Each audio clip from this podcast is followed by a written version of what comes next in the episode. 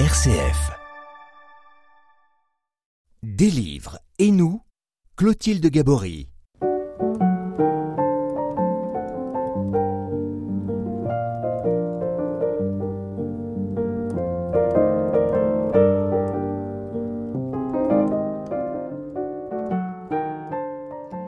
Dans son livre intitulé À Philémon, le dominicain Adrien Candiard voit dans l'approfondissement de la liberté intérieure un rempart pour éviter d'autres abus sexuels, de pouvoir, spirituels.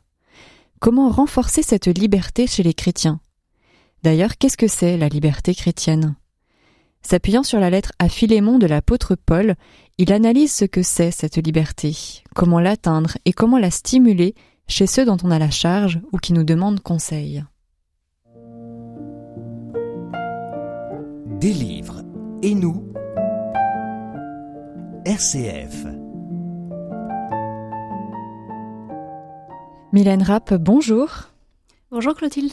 Vous avez choisi de nous présenter aujourd'hui le livre d'Adrien Candiard intitulé À Philémon, Réflexion sur la liberté chrétienne qui vient de paraître en poche chez Lexio. Alors que raconte euh, l'histoire de la lettre à Philémon et pourquoi Paul écrit euh, une lettre personnelle à cet homme alors qu'il a plutôt l'habitude d'habitude d'écrire euh, à une communauté Alors en fait nous sommes une vingtaine d'années après la mort et la résurrection du Christ à Éphèse dans une région qui correspond à l'actuelle Turquie. Paul qui est une figure d'autorité et un prédicateur zélé écrit effectivement une lettre à son ami Philémon qu'il a rencontré probablement à Éphèse. Philémon vit euh, à Colosse, qui est une ville qui est pas très loin. À ce moment-là, Paul est emprisonné pour avoir certainement causé des troubles à l'ordre public par ses interventions, qui dérangent à la fois le pouvoir en place et les chefs religieux. On sait qu'il reçoit des visites et qu'il espère euh, sortir à nouveau, parce qu'il est souvent emprisonné. et, subit des châtiments corporels d'ailleurs. Il reçoit donc euh, la visite de cet onésime. C'est intéressant de noter que onésime signifie utile, un mot qui revient plusieurs fois dans cette lettre. Euh, onésime est un homme au service de Philémon, c'est un esclave, et il est en fuite, il a quitté son maître, certainement euh, en prenant de quoi vivre, et donc il est en danger parce qu'il est, il est en fuite. Et il vient trouver du soutien auprès de Paul qu'il a certainement rencontré euh, quand, euh, quand Paul euh, venait chez Philémon. Exactement, voilà. Donc Paul le prend comme ami, il fait de lui un frère en Christ et le renvoie vers Philémon dans le but que celui-ci, dans sa clémence, le libère de son esclavage. Et on peut supposer que dans cette lettre, Onésime soit, puisse être soumis, sans cette lettre, Onésime puisse être soumis à un châtiment extrême extrêmement euh, dur. Donc euh, on, peut sentir toute euh, l'urgence de la situation. et on découvre la grande disponibilité de cœur de Paul. Et donc Adrien Candiard reprend cette lecture de ce passage qui est assez peu exploité, exploré dans le, Nouveau Testament. Et il y voit un bel enseignement pour l'apprentissage de la liberté chrétienne. C'est tout l'objet de ce livre. Alors en fait, donc cette lettre est donc une lettre de Paul à Philémon, le maître de l'esclave Onésime, et euh, on pourrait s'étonner que euh, Paul n'ordonne pas à son ami Philémon euh, de libérer sur le champ Onésime. On pourrait se dire, voilà, est-ce que Paul ne se compromet pas là d'une certaine manière en lui rappelant pas de manière beaucoup plus frontale en fait ses engagements face au Christ? On pourrait se poser la question, surtout quand on connaît le, le tempérament impétueux de Paul. qu'on a, euh, on a, qu'on a vu moins, euh, moins doux. C'est ça. Et au contraire, alors, il fait preuve de douceur et en même temps, il a une persuasion, euh, voilà, assez efficace.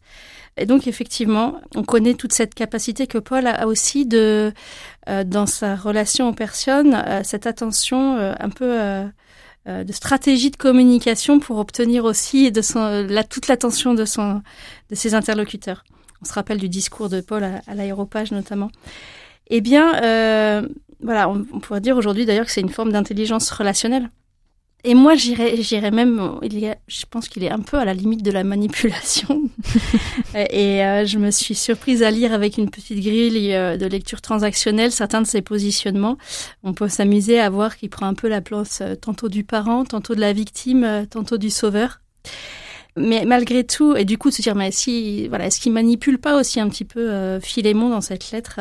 Et du coup, est-ce que c'est bien, euh, est-ce que c'est sain tout ça? Mais comme on le suppose aussi, et nous allons le voir, euh, l'intention de Paul, elle est toute tournée vers le salut des hommes qui sont dans cette euh, situation. Et du coup, cela n'entache pas du tout euh, son projet ni sa réputation de sainteté. Et donc, bah oui, puisqu'en fait la sainteté, finalement, c'est ce qu'on va voir au long de cette, lecture, hein, il ne s'agit pas de perfection. L'auteur nous rappelle qu'elle réside dans le fait que Dieu nous parle à travers en fait la vie d'hommes et de femmes qui ont su jeter leur vie entière comme elle était, dans l'alliance proposée par le Christ. Bon, voilà. Une fois qu'on est rassuré sur le point que la sainteté de Paul n'est pas entachée, on peut aller un peu plus loin dans la lecture et se dire, euh, il ne veut pas effectivement user de son autorité qu'il pourrait, puisqu'il euh, il a une autorité naturelle et puis même déjà dans l'organisation de l'Église telle qu'elle est à cette époque-là. Mais on pourrait très bien lui dire de, renoncer à l'esclavage, euh, voilà, et de lui faire une leçon euh, d'éthique et de morale euh, à l'éclairage de l'Esprit Saint ou on ne sait comment. Et en fait, il choisit tout autre chose. il voit lui l'occasion pour Philémon de progresser par lui-même et voir de trouver une forme de libération dans cet événement. Et donc, il va se saisir de cet événement pour montrer la voie un peu à Philémon, mais de façon plus délicate. Voilà. Il ne s'agit pas donc euh, uniquement de la liberté de l'esclave ici, mais de deux libertés et de deux libérations, celle d'Onésime et celle de Philémon. Et je dirais même celle de Paul est évoquée également dans le fait qu'il demande l'intercession pour sa propre libération à la fin de la lecture, parce qu'il est en prison. J'y ai vu aussi euh, la métaphore de sa propre libération personnelle. On, va peut-être l'évoquer aussi un petit peu plus loin. Voilà. Et tout ça, ça ne peut pas se faire par la force, en fait. Cette libération, c'est un processus que nous sommes amenés à faire euh, les uns et les autres. Et on ne peut le faire que si on est pleinement acteur, pas si on nous l'ordonne. Donc il a cette intelligence, Paul, de voir cela et de proposer ce chemin-là à Philémon. Donc l'auteur va nous rappeler tout cela en faisant mémoire justement de la conversion de même de Saint Paul. Euh, on connaît l'histoire de Paul, hein, qui est un pharisien, un persécuteur de chrétiens. Il a été élevé dans un grand désir de sainteté, mais à la fois à la force du poignet et par, euh, une pratique stricte d'une ascèse qui est exigeante et qu'il préconise pour chacun. Cela, euh, en soi, peut tout à fait se concevoir parce que l'homme, l'âme, a aussi parfois besoin d'une ascèse, puisque nous sommes unis, hommes, affect et corps, affect et mental. donc, la peut effectivement nous faire grandir également, mais là, euh, Paul se rend compte que euh, cette ascèse lui a endurci le cœur, en fait, qu'il rate sa cible, c'est le sens du péché finalement. Et donc, euh, il ça l'empêche d'aller à la rencontre du Christ, jusqu'à la rencontre sur la route de Damas. Alors justement, tout ça, ça nous permet d'évoquer un peu le, comment dire, euh, le, le, portrait robot qui, du, de l'accompagnateur qui est dessiné à travers cette lettre. Comment est-ce qu'on accompagne une personne pour qu'elle accède à un plus haut degré de liberté? Et tout ce que vous avez dit euh, sur euh, qui est Paul et ce qu'il a vécu, ça, ça ébauche déjà ce, ce profil. Oui, complètement, parce qu'en fait, Paul a fait donc cette expérience de sa propre faiblesse, de cette prise de conscience. Il est sorti de cet aveuglement, et c'est ce qu'il désire pour Philémon finalement. Et, donc, on a déjà un des éléments qui peut aider un accompagnateur, c'est-à-dire que, comme nous venons de l'évoquer, l'expérience de l'accompagnateur va être déterminante. Et tout cela va se jouer dans la qualité de la relation entre l'accompagnateur et l'accompagné. Euh, on peut difficilement accompagner quelqu'un euh, sans une certaine expérience, que ce soit dans le milieu éducatif, euh, psychique ou spirituel. Paul a vécu ce choc, ce moment si singulièrement nouveau de se sentir aimé si totalement par Dieu. Et c'est cela que, que Paul désire vraiment pour Philémon. Donc l'auteur donne des exemples qui nous montrent que parfois on voudrait bien qu'un directeur spirituel nous dise quoi faire, décide un peu à notre place. Mais en fait, on peut se demander quand même où serait la responsabilité et la liberté dans une telle posture d'accompagnement. Où serait l'espace pour devenir soi sous le regard bienveillant de Dieu finalement. Des livres. Et nous Clotilde Gabory Mylène Rapp, vous avez lu pour nous le livre d'Adrien Candiard qui s'intitule À réflexion sur la liberté chrétienne et qui vient de sortir en poche chez Lexio. Donc cette question de la liberté chrétienne a aussi tout à voir avec euh, notre vision de Dieu, euh, c'est-à-dire euh, que Adrien Candiard souligne que nous avons souvent une vision comptable ou une vision effrayée de Dieu. Il dit par exemple que dans la lecture de, la Genèse, on entend souvent l'interdit biblique si vous mangez du fruit de l'arbre, vous mourrez. On a tendance à l'interpréter comme je vous tuerai. Si vous mangez, je, je, vous tuerai qui est en fait très violent quand on prend conscience qu'on peut avoir cette, cette vision de Dieu. Ce qui serait une vision faussée. En fait, le problème d'Adam et Ève, euh, c'est justement de ne pas réussir à faire confiance, de ne pas croire dans l'intention aimante de Dieu. L'auteur nous rappelle que Dieu et moi, en fait, nous voulons tous les deux la même chose. Je veux vivre et Dieu veut que je vive. Nous voulons tous les deux mon bien. Il ne m'interdit rien, il me rappelle que les moyens pour l'obtenir peuvent ne pas être les bons. Adrien Candiard dit que l'erreur d'Adam et Ève est de confondre l'interdit et l'impossible. Les commandements de Dieu nous rappellent ce qui est impossible. Et la tentation, c'est de rêver à un autre monde où l'impossible n'existerait pas. Alors Adrien Candiard en conclut aussi donc que l'évangélisation et notamment ce qui va se passer entre euh, du coup Paul et Philémon euh, est aussi une affaire d'amitié. Oui, dans ce passage l'amitié est très présente. Paul est l'ami de Philémon. Il prend Onésime comme ami c'est le moyen qu'il utilise effectivement pour obtenir la libération de tout le monde. Il met tout le monde au même niveau par la relation aimante. Cela euh, va demander beaucoup de sacrifices à Philémon. Il gagne un ami, mais il perd une main-d'œuvre, des revenus, du service auquel il était habitué. Voilà. Et euh, du coup, Paul nous rappelle aussi que l'engagement euh, dans la liberté chrétienne est exigeant. Et cette amitié n'est possible que si elle est purifiée de toute jalousie, de vouloir garder pour soi, de chercher son propre bien, son propre plaisir. C'est précisément la question de la chasteté.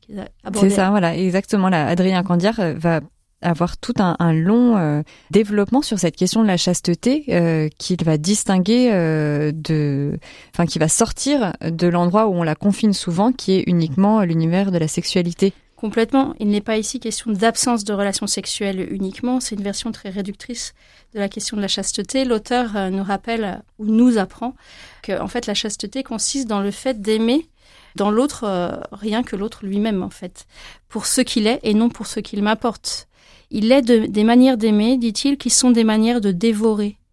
Aimer pour mon simple plaisir, pas seulement sexuel, ça peut être pour une promotion sociale, pour une réassurance narcissique, une vie par procuration. On peut parfois s'aveugler au point de croire que tout cela, c'est de l'amour. Et alors, il s'agirait d'un double asservissement, celui qui est aimé euh, de cette façon et celui qui aime de cette façon. Voilà, Paul, euh, par cette amitié chaste, c'est-à-dire euh, son désir que Philémon trouve par lui-même et pour lui-même une amitié plus grande encore qui est cette alliance avec Dieu, il permet à Philémon précisément de trouver la force et l'espace pour aimer librement à son tour. Alors justement, Adrien Candiard a une, une phrase qu'on devrait, je pense, inscrire en, dans nos esprits en lettres de feu. L'évangile est toujours une libération. Oui, et euh, il fait référence à Remets-nous nos dettes. Alors, c'est la traduction. Euh, les Italiens le prient de notre Père avec cette, euh, cette version Remets-nous nos dettes comme nous remettons nos dettes à nos débiteurs. nous, nous, nous, prions en, parlant de, du pardon. Et on voit bien que dans cette économie du salut, Dieu ne donne pas de délai de paiement comme un banquier. Il efface complètement la dette en donnant sa vie pour moi.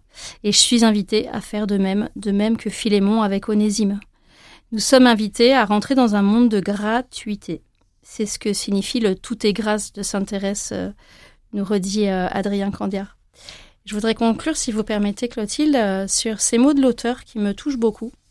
Ce qu'on appelle le salut, c'est accepter d'entrer avec Dieu dans cette relation d'amour, non par obéissance ou crainte de l'enfer, pas même par politesse devant la grandeur de son don, mais librement parce qu'on a pressenti l'incroyable intensité de son amour à lui.